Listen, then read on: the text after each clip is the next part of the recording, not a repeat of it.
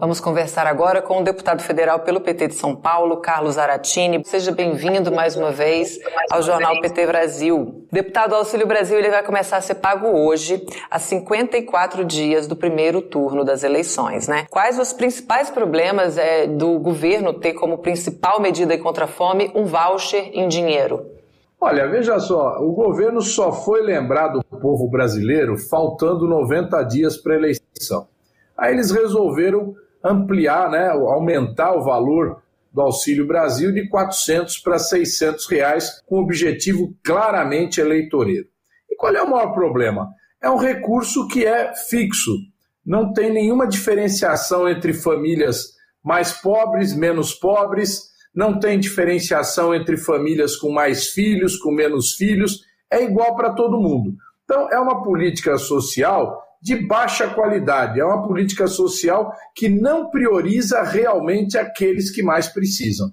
O Vale Gás, que é resultado de um projeto de sua autoria, deputado, também terá novo valor, né, sendo pago a partir de hoje. É outro auxílio que vai é, ter esse valor também aumentado. Eu queria que o senhor comentasse a resistência do governo em aprovar esse PL, que é do, do Vale Gás, né, e o que, que o difere é, do Auxílio Brasil.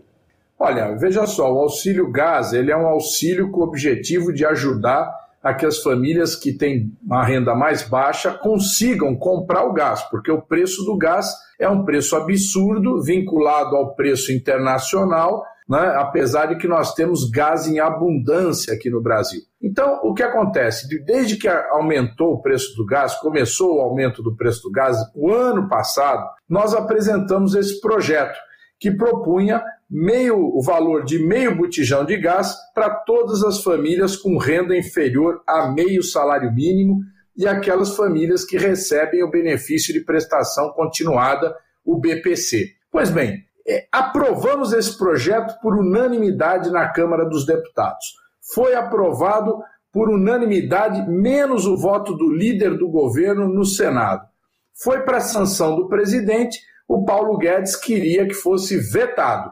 Mas aí a ala política do governo acabou induzindo o presidente a sancionar o projeto. Porém, o que faz o Paulo Guedes e o Bolsonaro assina?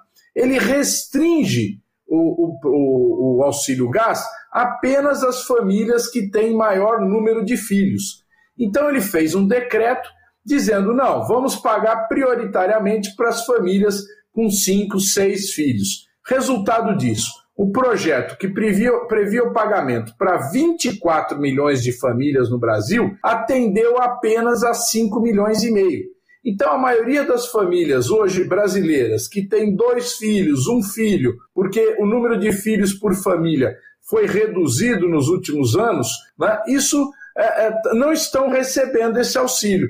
Então, nós temos lutado para ampliar para que todas as famílias recebam, mas o governo, ao invés disso, optou por pagar integralmente o valor do, do, do botijão de gás para apenas 5 milhões e meio de famílias. Então, é mais uma política social de baixa qualidade que esse governo propõe, que não atende realmente quem está precisando do auxílio gás. Deputado, quais são as políticas estruturantes aí necessárias e urgentes né, em um novo é, eventual governo do presidente Lula para combater a fome e a miséria e, ao mesmo tempo, ajudar o Brasil a voltar a crescer, recuperar a economia? Bom, em primeiro lugar, nós temos que, obviamente, manter esse auxílio de 600 reais. O presidente Lula já manifestou a sua intenção de manter esse auxílio e melhorar a qualidade dessa política social priorizando ou melhorando o auxílio para quem mais precisa, mas nós precisamos de medidas estruturantes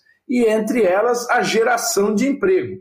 Então, o Brasil precisa investimento público para que o emprego se multiplique. E onde é uma prioridade? A moradia, a moradia popular. Esse governo do Bolsonaro acabou com o projeto Minha Casa Minha Vida e acabou com o subsídio para as famílias de baixa renda nós vamos retomar esse projeto.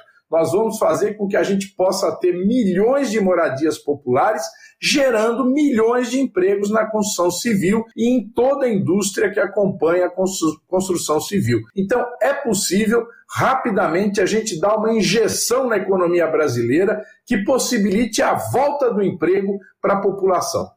Muito obrigada, deputado, pela sua participação com a gente nessa terça-feira. Seja bem-vindo sempre a esse espaço aqui do Jornal PT Brasil. Obrigado a vocês também.